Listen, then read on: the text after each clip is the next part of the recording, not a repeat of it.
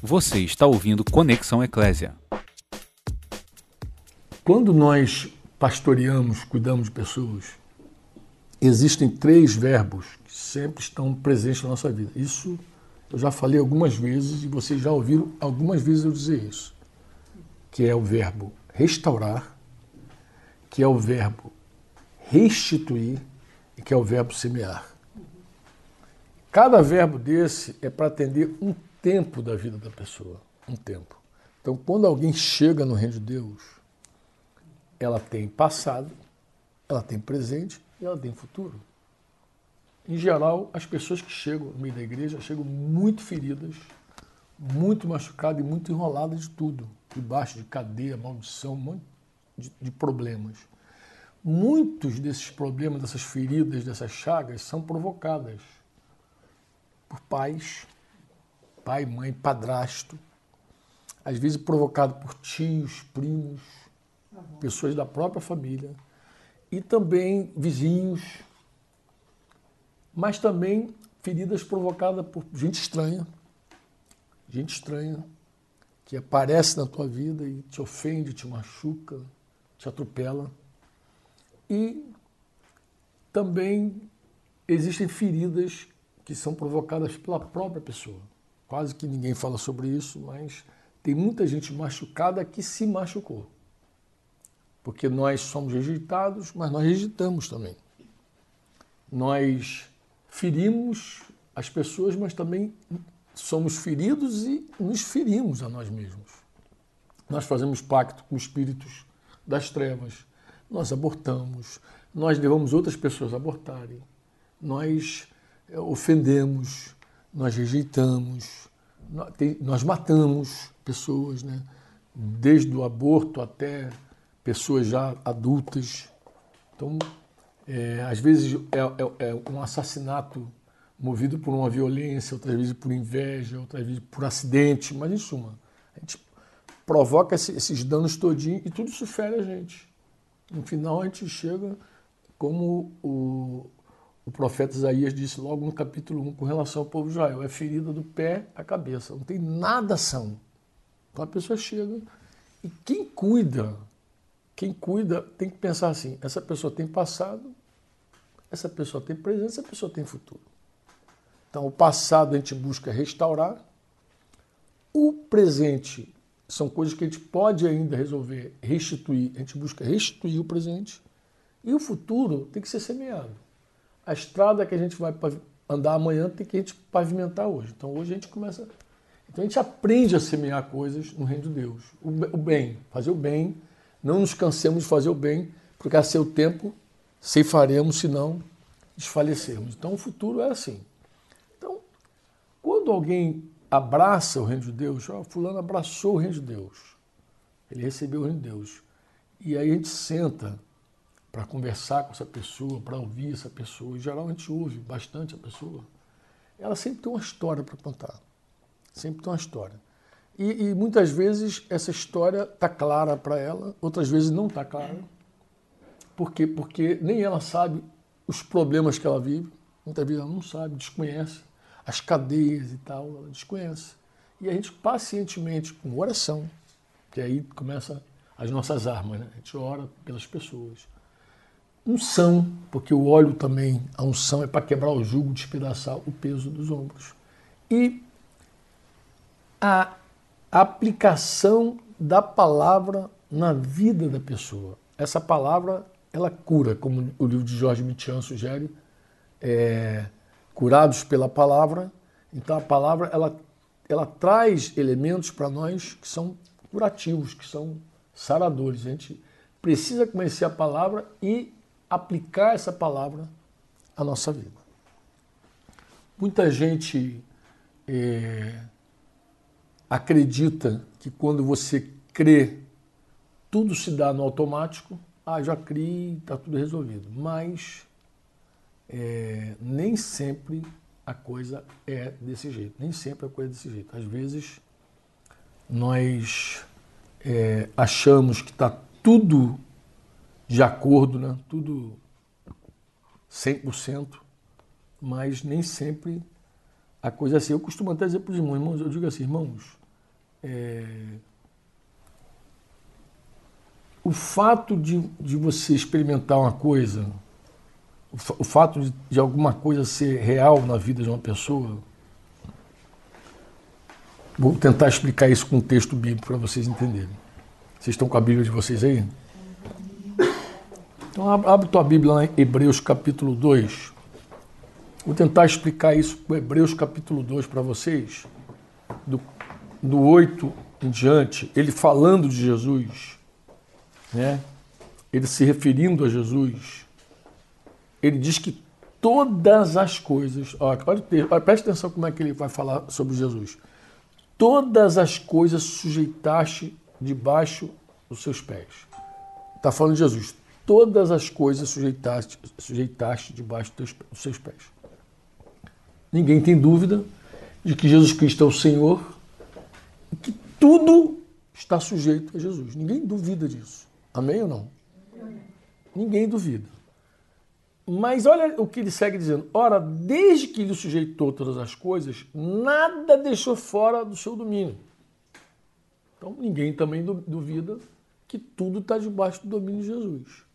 Mas ele diz assim: agora, porém, ainda não vemos todas as coisas a ele sujeitas.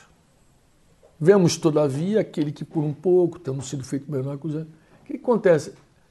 O fato de estar tudo sujeito a Jesus não significa que a gente vê. Uma coisa é o que já está decretado por Deus. Outra coisa é a experiência. Costumo dizer assim, verdade posicional e verdade experimental.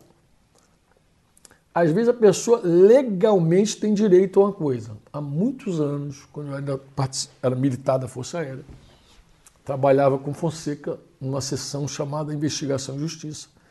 E um dia a gente se compadeceu de um caso que houve lá envolvendo rapazes, filhos de militares. Se envolveram numa briga, a polícia foi lá, levou todo mundo em cana, só que um deles era, era órfão, filho de um praça, de um taifeiro. Então, tinha filhos oficiais lá envolvidos, os que tinham filhos oficiais, filhos de pai vivo, os pais foram lá e tiraram os garotos na hora.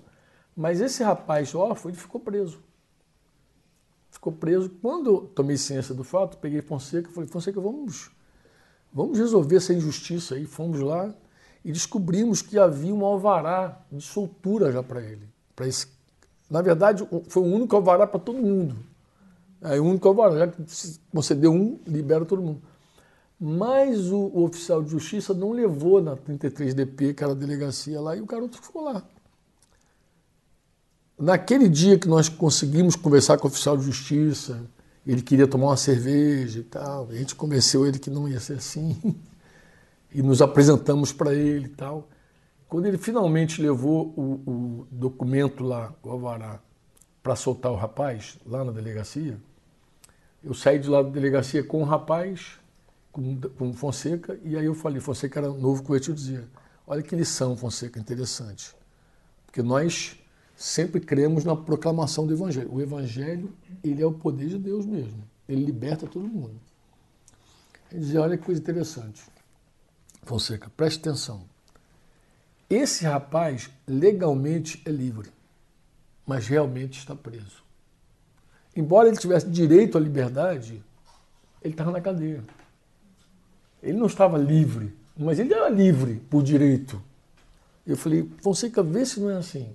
Isso desde, desde o princípio do Evangelho é assim. Porque olha só, você diz assim, é, Deus amou o mundo de tal maneira que deu o seu Filho, para que todo aquele que nele creia não pereça, mas tenha vida.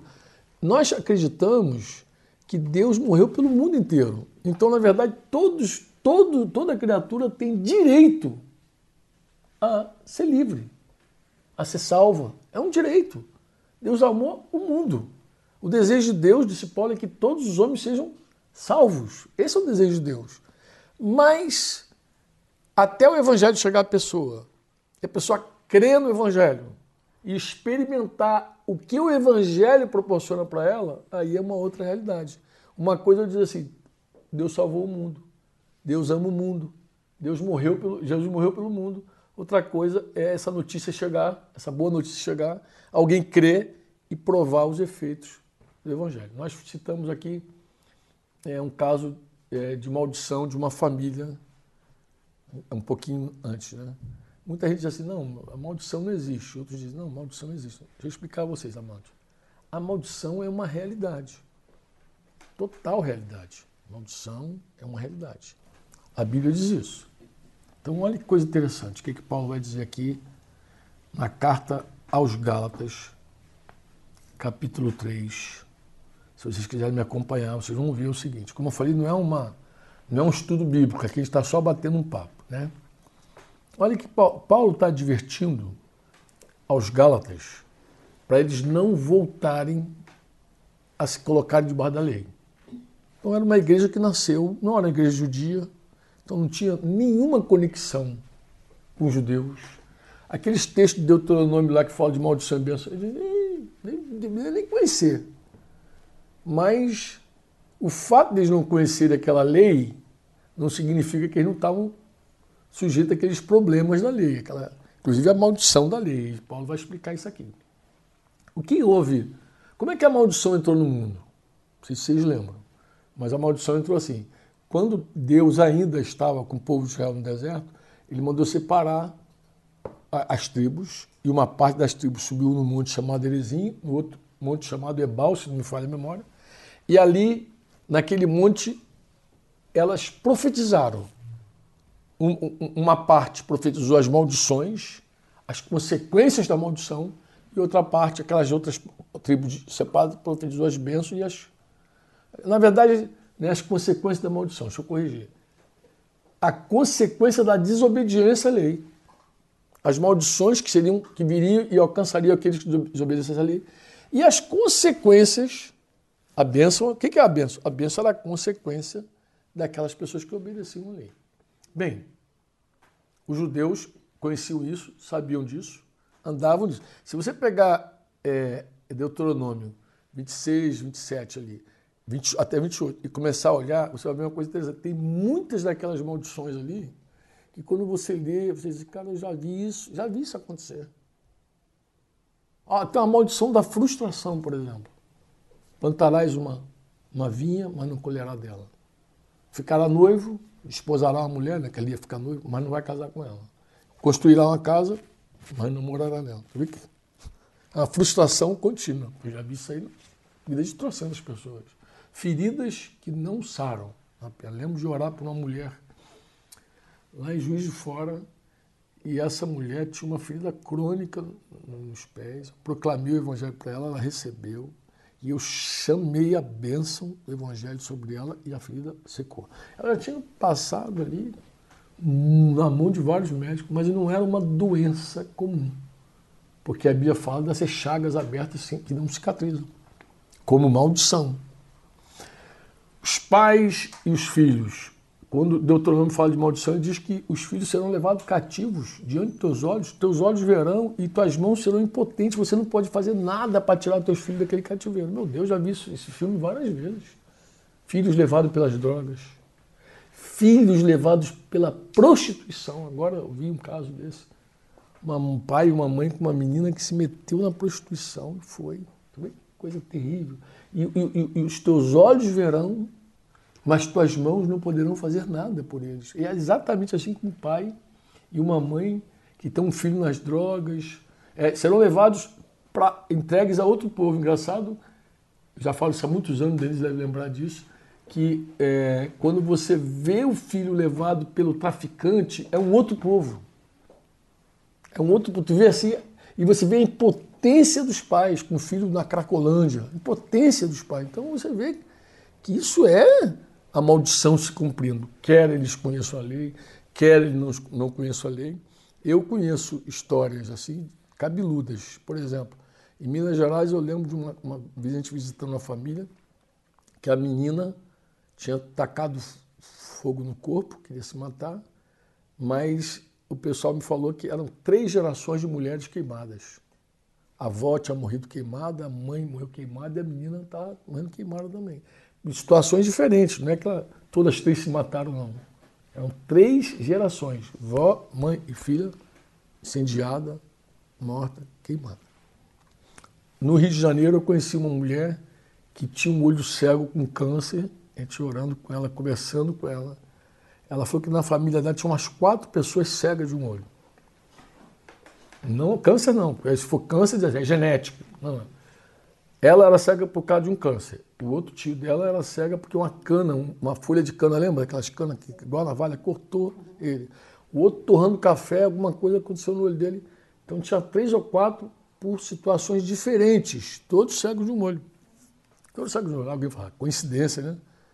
Várias pessoas da mesma família cegas de um olho.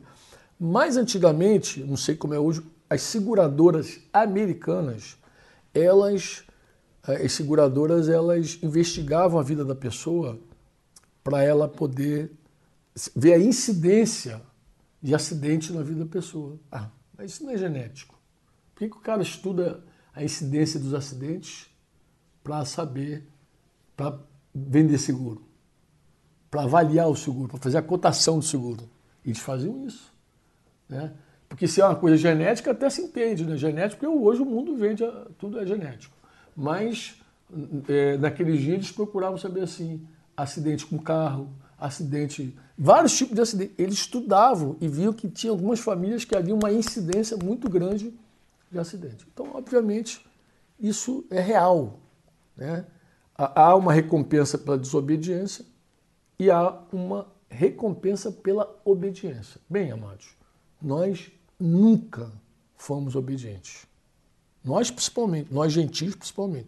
Se você pegar a lista de maldições, tu vai dizer assim, meu Deus, eu infringi quase tudo. Porque ó, nossos. E, e, as maldições, elas acompanhavam até a terceira e quarta geração.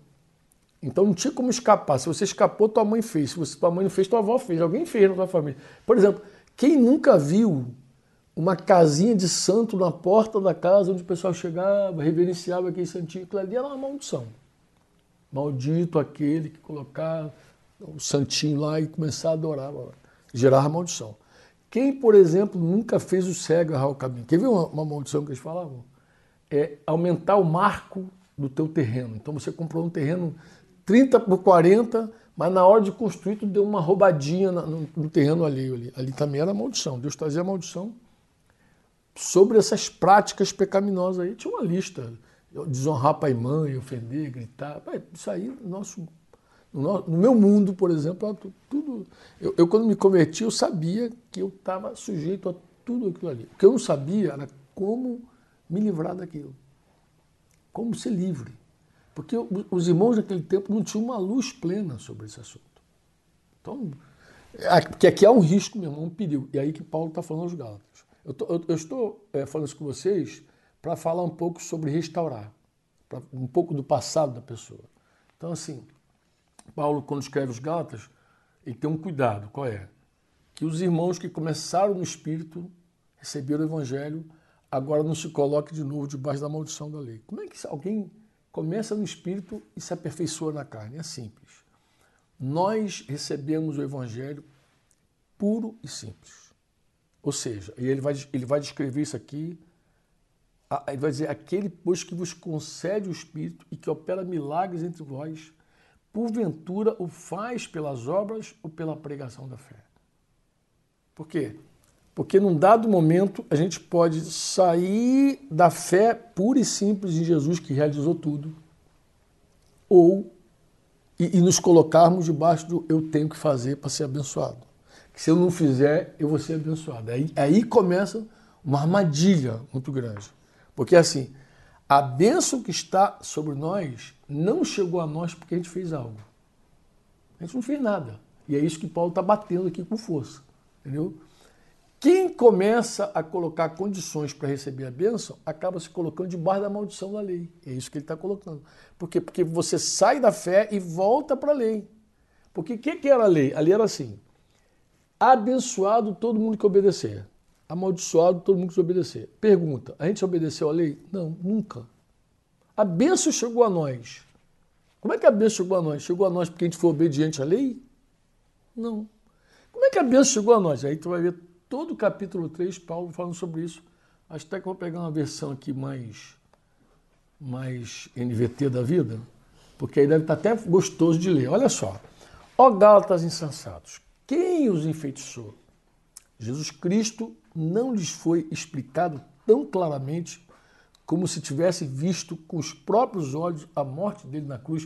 Então ele está dizendo: vocês perderam a visão dele, porque vocês, quando eu preguei para vocês, e Paulo pregou para eles, aqui Paulo alcançou os Gálatas por causa de uma enfermidade dele. Ele tinha uma viagem, ficou doente. Essa igreja nasceu de uma doença de Paulo. Incrível isso, né? Deixe-me perguntar apenas uma coisa. Vocês receberam o Espírito porque obedeceram à lei, aí ele começa a confrontar o legalismo deles com a fé. Vocês receberam o Espírito porque obedeceram à lei ou porque creram na mensagem que ouviram? Em outras palavras, a gente, quando a gente recebeu o Espírito Santo na nossa vida, nós estávamos tentando fazer alguma coisa da lei ou nós simplesmente cremos? Eu vou botar na prática para vocês. Ó. A maioria das pessoas que não experimentam o batismo com o Espírito Santo, elas querem, elas querem fazer algo para receber. Em geral, não se sentem dignas. Ah, sou um pecador miserável, se sente culpado. E aí impedem o derramar do Espírito Santo, porque o derramar do Espírito Santo não é por nossa dignidade. Não é porque eu fiz algo para merecer o Espírito Santo. O derramar do Espírito Santo é pura e simplesmente por fé. Isso, alguns anos atrás, provocou uma cisão no meio pentecostal. Por quê? Porque o meio pentecostal começou a experimentar o batismo com o Espírito Santo, depois começaram a colocar na carne algumas condições para a pessoa receber o batismo com o Espírito Santo. E aí, de repente, por exemplo, mulher de calça comprida não recebia, tinha que botar saia, tinha que porque aí deu, não, irmã, você não recebe batismo com o Espírito Santo porque tu cortou o cabelo. Não, tu não recebe batismo com o Espírito Santo porque está com brinco. Então eles começavam a colocar uma condição fora da fé para receber o batismo com o Espírito Santo. E aí começava a colocar o pessoal debaixo de um jugo de maldição. Sem perceber, eles estavam amarrando as pessoas, não tem que fazer algo para receber. Quando, na verdade, o derramado do Espírito Santo é por fé. Imagina. Ah, mas tem que ser justo. É por fé. Se não for por fé, você não vai receber. Se você achar que tem que fazer algo para receber o Espírito Santo, você está entrando na carne, você está se fiando no teu braço e não no sacrifício de Jesus. É isso que ele está falando aqui. Ele está dizendo assim: deixa eu perguntar uma coisa a você. Receberam o Espírito porque obedeceram à lei ou porque creram na mensagem que ouviram? Então, ele pregou a mensagem. Que mensagem que ele pregou? Cristo crucificado, morto, tal. Quando eles creram, eles receberam o Espírito. Tem gente que, que é novo convertido, recebe o Espírito Santo. Às vezes, no batismo nas águas, é batizado, o Espírito Santo já vem sobre a pessoa, e a pessoa é batizada com o Espírito Santo. Ele diz assim: será que perderam o juízo? Tendo começado no Espírito, por que, que agora procuram tornar-se perfeitos por seus próprios esforços. Olha que coisa forte. Vocês começaram no espírito e vocês querem se tornar perfeitos nos seus próprios esforços. Olha que coisa chocante. Será que foi à toa que passaram por tanto sofrimento? É claro que não foi à toa. Eu volto a perguntar, ele vai perguntar: acaso aquele que lhes deu o Espírito, e agora ele vai agregar outra coisa, e realizou milagres entre vocês, agiu assim, porque vocês obedeceram à lei ou porque creram na mensagem que ouviram. De novo, ele vai fazer, agora ele vai agregar não só o derramar do Espírito Santo, como também ele vai dizer os milagres, os milagres que vocês provaram. Vocês provaram milagre porque eram bonzinhos? Não, amados, olha, o maior milagre que aconteceu na nossa vida foi quando Deus nos alcançou, nos revelou Jesus e veio morar em nós. Meu Deus, a gente era totalmente pecador. Totalmente pecador. Não sabia nada, nem orar, nada. Não sabia nada. A graça de Deus purinha invadiu nossa vida, nos encheu e acabou. Bem, aí ele vai dizer assim: da mesma forma, Abraão creu em Deus e assim foi considerado justo. Eu, no dia que Flávio e Luciana completaram 25 anos de casados, eles fizeram uma, uma uma cerimônia muito bonita lá. E mais uma vez eu estava lá, falei no, no dia do casamento, falei sete anos depois na renovação dos sete anos, depois estava lá nos 14, e falei, vai, 25. E, e eu peguei assim, carona um pouquinho nesse texto, por quê? Porque muita gente olha para a vida desses irmãos e diz assim, eles são muito jóia, eles são muito bons, eles merecem, e eles são justos. Qual é assim, o maior discurso de Deus abençoe eles porque eles são muito bons. E eu precisei dizer o seguinte, olha, deixa eu dizer uma coisa para vocês, isso na cerimônia. Vocês ficam dizendo aqui que Flávio e Lu são bons e tal, mas isso não é verdade. A bênção que está sobre ele teve um custo e não foi eles que pagaram. O preço dessa bênção não foi eles que pagaram, eles não pagaram nada. Lembra disso, né, dele? Eu falei, o preço dessa bênção é que Jesus Cristo, o Senhor, ele morreu para que a bênção chegasse até eles. Morreu para que a bênção chegasse até eles. Então eu expliquei aqui aos, aos convidados ali como é que aquela bênção que eles viram sobre a vida de Flávio Lu se materializou de fato. Essa bênção se materializou quando eles creram em Jesus. Bem, aí ele vai dizer assim: ó, da mesma forma, Abraão creu em Deus. E eu citei isso também. E assim foi considerado justo. Olha que coisa interessante. Abraão creu em Deus, creu em Deus. Abraão não fez nada, ele creu em Deus e foi considerado justo. Logo, os verdadeiros filhos de Abraão são aqueles que creem. Quando a gente vê assim, mas Franco, por que a gente tem que obedecer se o negócio é só crer? Não, a nossa obediência tem nexo, vou explicar por quê. Porque nós não cremos em qualquer pessoa, nós cremos no Senhor, no dono da nossa vida. Então, se Jesus é o Senhor, a coisa mais sensata, a nossa fé, é obedecer. Se alguém não obedece, eu posso questionar a fé dessa pessoa. Ué, Jesus é teu dono mesmo? Ah, é? Ué, como? Se ele é teu dono e você não faz o que ele manda. Jesus, Jesus mesmo questionou. Por que me chamais Senhor, Senhor e não faz o que eu mando? Mas essa obediência não é para produzir algo. Né? Eu obedeço para produzir a bênção. Não, não é verdade. Eu sou abençoado com toda a sorte de bênção no lugar celestial, porque eu criei. Um dia eu criei que Jesus era o dono de tudo. E isso aí me deu direito a essa bênção todinha. Ele vai dizer assim, a escritura, as escrituras previram esse tempo em que Deus declararia os gentios justos. Entramos nós aí, por meio da fé. Então, ele está dizendo isso porque ele anunciou, Deus anunciou a Abraão as boas novas. Como é que ele fez isso? Há muito tempo, quando disse: Todas as nações da terra serão abençoadas por seu intermédio. Então, quando Deus falou para Abraão: Abraão, todas as nações da terra serão abençoadas por teu intermédio, ele estava pré-anunciando o evangelho a Abraão: ó, todo mundo vai ser abençoado por teu intermédio. Mas como por intermédio de Abraão? Porque Jesus é descendente de Abraão, vocês sabem. E aí, por ser descendente, o evangelho já está sendo pré-anunciado. Portanto, todos os que creem participam da mesma bênção que Abraão recebeu por crer. Eu estava explicando para os convidados do Flávio da Lu que a bênção que estava sobre Abraão, estava sobre Abraão, quando Deus falou com Abraão, bendito serás, tal, pá. Quando Deus comunicou, essa, essa bênção veio sobre todos os que creem. Mas como Deus fez isso? Mas como é que Deus fez esse negócio?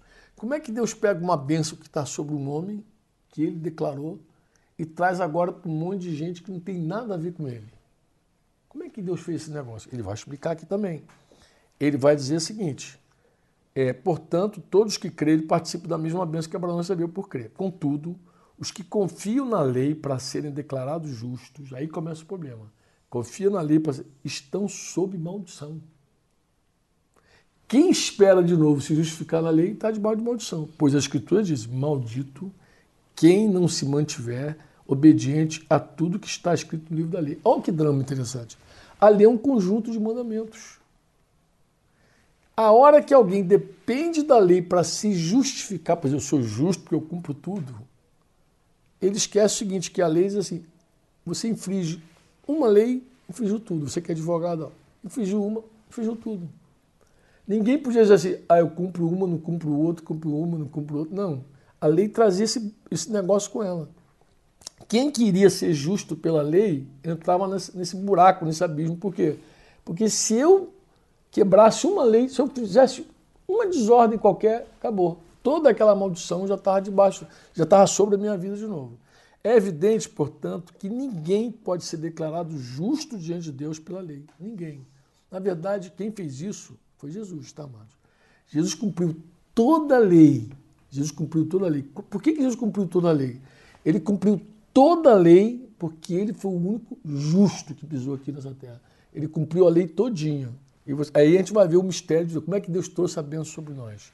É evidente, portanto, que ninguém pode ser declarado justo diante de Deus pela lei, pois a Escritura diz: o justo viverá pela fé. A lei, porém, não é baseada na fé. Claro que não. Por quê? Porque a lei é assim. Quem obedece à lei viverá por ela. Então eu, eu faço certinho, eu tenho um direito. Direito a nada, porque você fez certo. Nós, nós não fazemos certo para barganhar com Deus. Nós fazemos o que é certo, em primeiro lugar, porque o Espírito Santo está em nós e ele exige isso de nós. Ele, para crescer ou diminuir, as coisas têm que, têm que obedecer. Mas quando a gente faz certo, a pessoa mais beneficiada somos nós mesmos. Nós é que somos beneficiados pela obediência, não é uma barganha. Quando eu obedeço, quando eu, eu, eu saio do pecado, eu, eu, saio daquelas feridas todas que eu falei aqui no início. Eu, evito tudo aquilo de ruim na minha vida. Agora vamos lá. Olha como é que ele vai dizer, que coisa linda. Agora o versículo 13, que é o chave do texto. Mas Cristo nos resgatou da maldição pronunciada pela lei. Como é que ele fez isso? Tomando sobre si a maldição por nossas ofensas. Então, a coisa foi assim. Vou pegar aqui para vocês entenderem. Abraão tinha uma bênção sobre ele.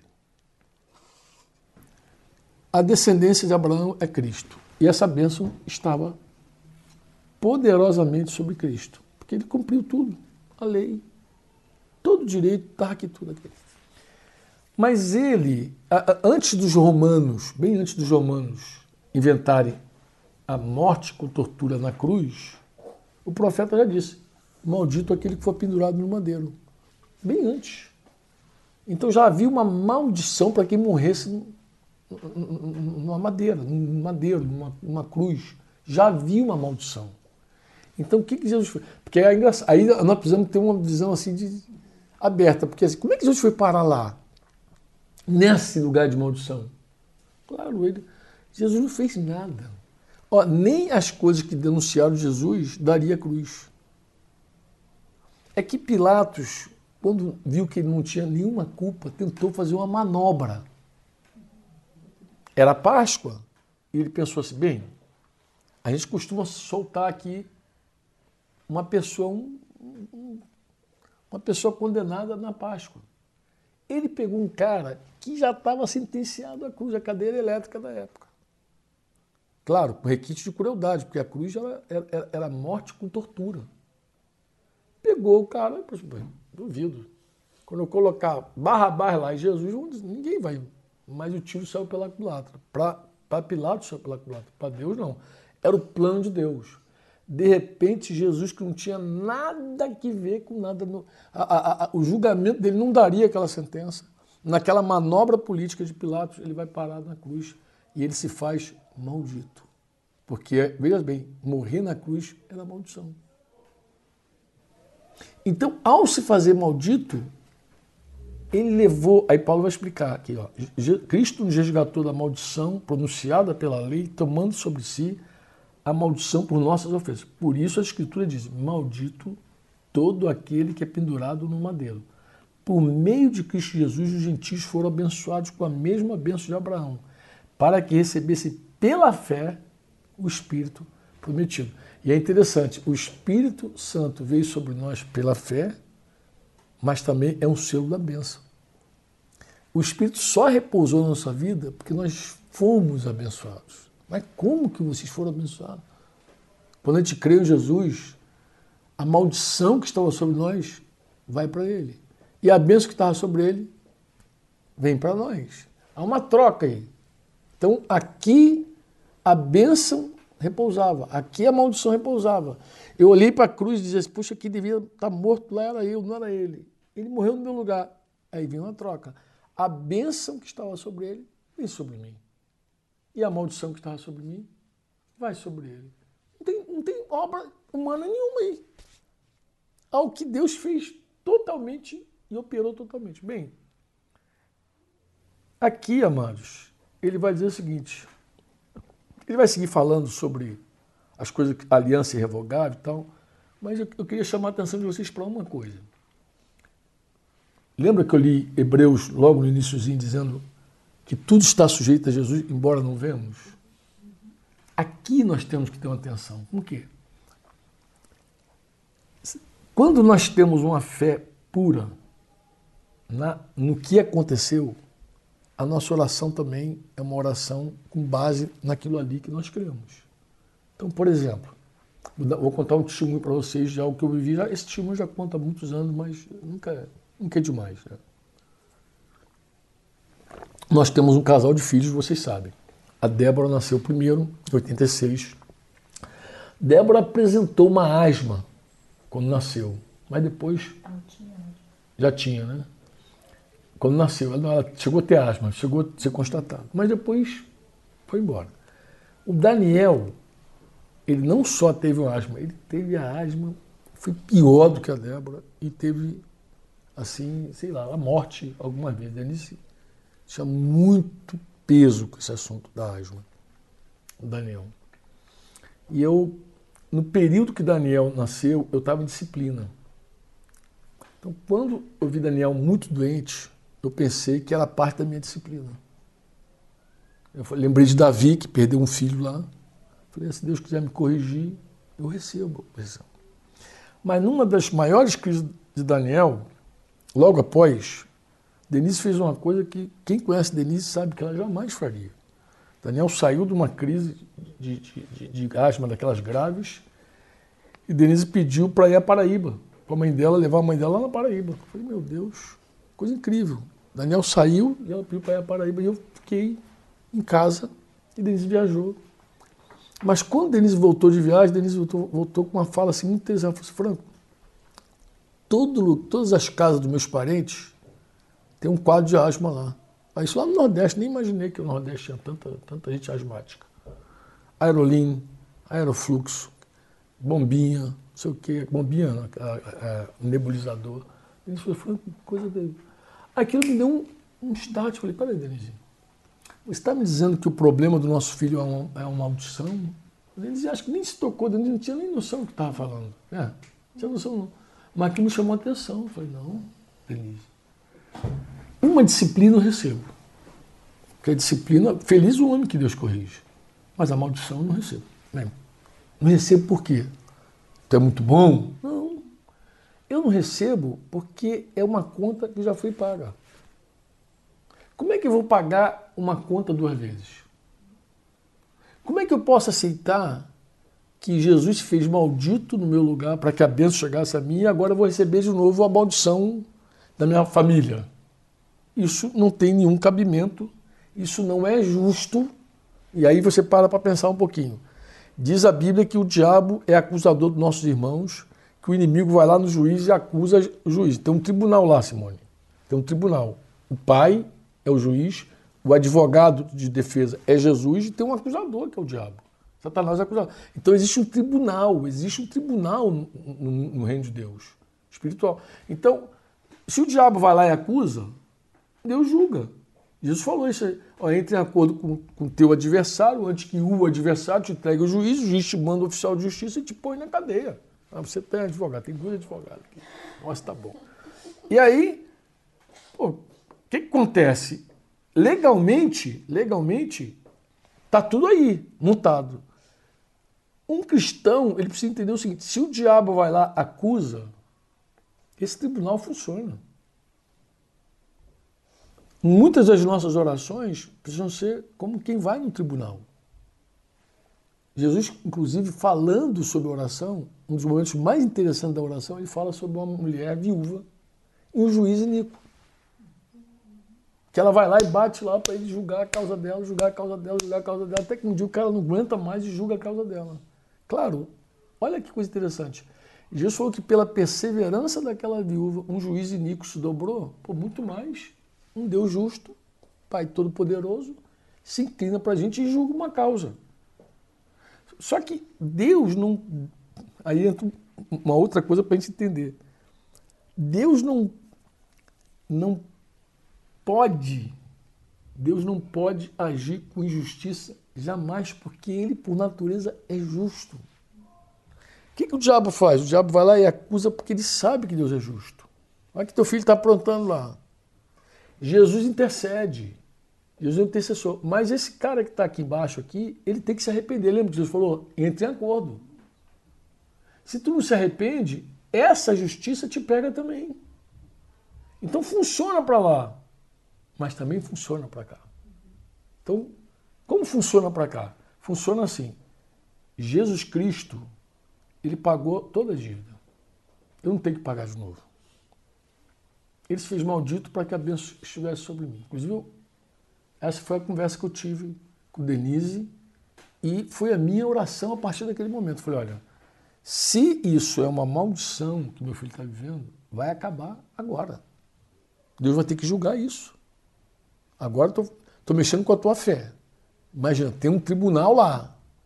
Tem um, um acusador que está sempre se aproveitando da gente.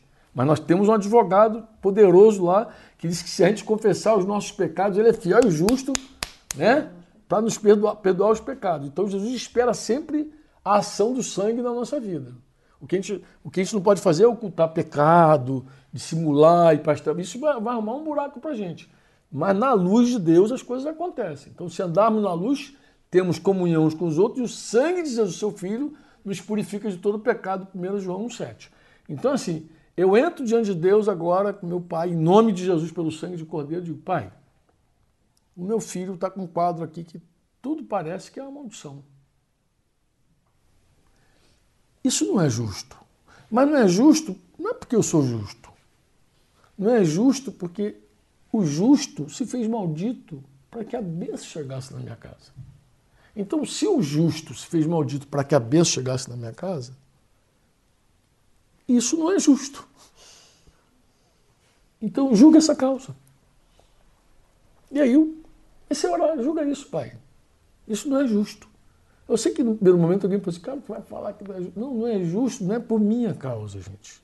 Não é justo por causa daquilo que Jesus fez. É, é, é, a lei, se eu fosse andar na lei, eu ia querer requerer por causa da minha justiça, dos meus méritos. Aí eu ia me meter mais debaixo de maldição ainda. Se eu me mover na lei, eu estou ferrado. Se eu me justificar pela lei, eu tô ferrado. Mas se eu me justificar pelo sangue de Jesus, eu estou feliz. Por quê? Porque de fato Deus aceitou aquele sacrifício. Aquela conta já foi paga.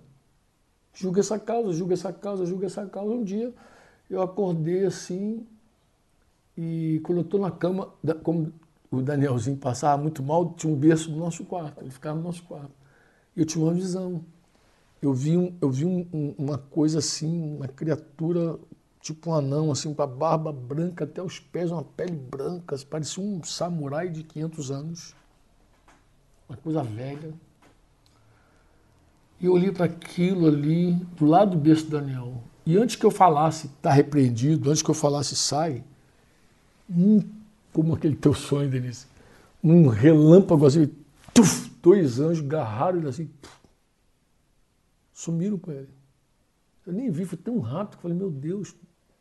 Eu vi que foram dois, dois seres angelicais levaram. Eu, quando saiu a visão, eu falei com Denise, Denise nunca mais Daniel vai ter asma. Eu que tive uma experiência, Denise levou um tempinho ainda ela pode contar depois para vocês como é que foi a experiência dela. Mas ali, eu, eu criei, vi e falei, Deus está respondendo minha oração. Acabou, ele julgou. Essa coisa não podia permanecer na nossa casa. Eu fiz assim, mas não é automático quando eu creio. Está tudo sujeito a Jesus. Mas muita coisa tem que se ajustar pela oração, pela posição, pela fé.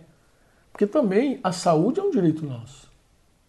Por que a gente muitas vezes não se apropria da saúde? Se é direito, está embutido no Evangelho também. Está embutido no Evangelho, a gente está requerendo a saúde. Então não é uma coisa assim, ah, é tudo no automático. Não, tá, a gente tem que requerer pela fé. A gente tem que orar com entendimento, com ousadia, em nome de Jesus. E, e sempre, sempre por conta de tudo que Jesus é e fez. Nunca por nossa causa. E por nossa causa isso não vai trazer nenhum benefício. Mas se, se a gente tentar orar a Deus e querendo justiça de Deus pela nossa justiça, a gente está se colocando debaixo da lei. Que era o que Paulo está escrevendo aqui aos Gálatas, com todo cuidado santo. Então, assim, Jesus, ele cumpriu. Logo, nós podemos experimentar, desfrutar da bênção que ele estabeleceu. Minha mãe chegou lá em casa naquele dia, falou assim, ah, eu, eu passou, mesmo dia, acho que foi no mesmo dia, não foi? Eu estava orando, Deus me deu uma palavra. Eu sabia que minha mãe ia dizer. Falei, fala, mãe. Ah, o Daniel está livre. Eu falei, eu sei, mãe. Aí falei para ela, da minha experiência. Ela também teve uma experiência dela, que ela não me contou como é que foi, mas ela tinha uma palavra que o Daniel estava livre. Depois daquilo, Denise, como sofreu mais, sofreu, sofreu intensamente esse problema, ela ficou um pouco mais insegura, mas depois Denise também teve a experiência dela com Deus, onde Deus falou com ela por meio de um sonho. E nosso filho está adulto aí, é pai. Depois daquele dia, nunca mais teve uma crise. Nunca mais teve uma crise. Tudo se estabeleceu pela palavra. Tudo se estabeleceu pela palavra. Então, quando a gente é, pastoreia alguém, é importante quando a gente vê algum sinal na vida da pessoa, de que ela está debaixo de algum julgo, alguma coisa, é importante orar, investigar também, conversar. Saber da história da pessoa. Sabe? Saber se tem alguma, alguma coisa que possa levar você a pensar que é uma maldição. E orar, sempre orando. Deus fala. Deus sempre fala. É, com isso eu estou dizendo o seguinte: o Evangelho ele é completo, ele é pleno. O Evangelho de Jesus tem tudo nele. A gente não precisa inventar nada. E nem tem que fazer nada também, não. Porque a gente tem que ir lá, tem que, agora tem que ir lá, tomar sete banhos, dez, não sei o quê, cavar buraco, isso tudo é lei. Eu, eu só tenho que crer e orar. Crer e orar. Até Deus responder. Quando Deus responde, a gente vai saber, Deus respondeu. A perseverança na oração é chave. Porque Jesus desafia a gente a ser perseverante. Ele nos anima várias vezes a perseverar em oração. É que muitas orações nossas não são orações de uma necessidade profunda. Muitas vezes nós oramos igual uma criança caprichosa. Pede uma coisa, se o pai demora, ela esquece. Quem de fato necessita de algo, não esquece. Volta lá todo dia e fala a mesma coisa. Senhor, estou aqui, Senhor. Estou aqui, Senhor. Estou aqui. Quem está necessitado de fato, não esquece. Mantém lá esse padrão. Bem, eu não sei se eu falei tudo que eu conversei lá com os pastores e com as esposas lá da outra vez, mas eu queria deixar assim com vocês esse, esse registro não é, como eu falei, não é um ensino, é uma conversa, uma palavra para vocês refletirem em nome de Jesus, tá? Eu acho que tem muito a ver com o tema do você citou aí do, do homem que é sepultado no mesmo dia que o pai dele foi sepultado. É uma maldição. É uma maldição, com certeza é. E tem vários casos assim que a gente olha e diz assim, isso não é normal várias evidências. Às vezes acontecem tragédias envolvendo famílias que eu olho assim e digo, né, isso é uma maldição. Não tem explicação. A pessoa diz, cara, isso não tem explicação. Como que isso se deu? Dessa forma, desse jeito. Isso é uma maldição mesmo. Algo aconteceu ali. Mas os, o cristão, ele não teme esse tipo de coisa. Se vocês lembrarem bem, quando. Ó, agora não vou falar do cristão, vou falar de Israel. Israel Quanto Israel custou para Deus? A Bíblia diz, Isaías que Israel custou a vida de todos os primogênitos do Egito. Deus, num dia, tirou Israel do Egito e pagou um alto preço. Ele matou todos os primogênitos do Egito para tirar Israel do Egito. Quando Deus fala do amor dele com Israel, ele fala, ele fala, diz isso. Você é precioso para mim, você você vale para mim a vida de todos os primogênitos. Imagina todos os primogênitos de uma nação pelo preço daquele povo. Israel, Deus abençoou que Balaão não pôde amaldiçoar. Balaão não tinha nenhuma chance, nenhuma condição, nenhum jeito de amaldiçoar aquele povo, porque aquele povo tinha bênção. E a bênção tem um selo. Qual é o selo da bênção? Bendito aquele que te abençoar e maldito aquele que te amaldiçoar. Se alguém tentar algo contra você, não tem poder nenhum. Tu pode ficar tranquilo, não, vale feitiço, mal olhado, mandiga, voodoo lá da África, não vale nada, negão. Pode ficar tranquilo, porque não, nada disso tem poder sobre a tua vida, porque você é abençoado. Mas, no nosso caso, a coisa é mais séria. Como é que é mais séria? Porque assim, Deus comprou Israel com o sangue dos primogênitos do Egito. No nosso caso, nós somos a igreja. Jesus falou que o maior homem nascido de mulher era João Batista, que era judeu, que era israelense e que tinha sido comprado pelo sangue também de todos os, os primogênitos do Egito lá. Mas ele falou: o menor do reino de Deus, o menor, menorzinho, é maior que João Batista menorzinho é maior que João Batista. Por que, que o menor é maior? Porque o preço que foi pago por nós não foi os primogênitos, não foram os primogênitos do Egito. Deus nos comprou com a vida do seu único filho. O sangue derramado de Jesus.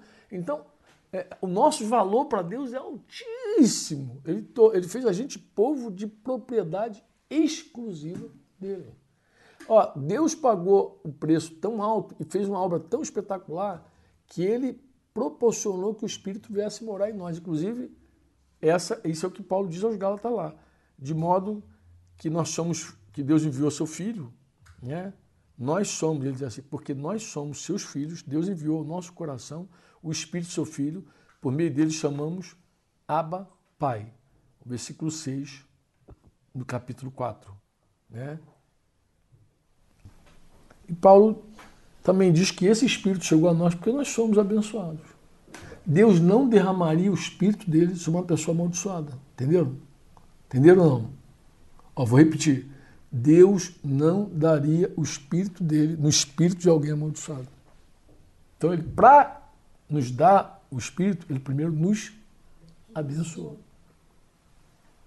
Então, ele nos comprou, regenerou, nasceu novamente. Ele começou a fazer uma obra para chegar para o fim e dizer: agora eu vou dar o meu espírito para você. Toma.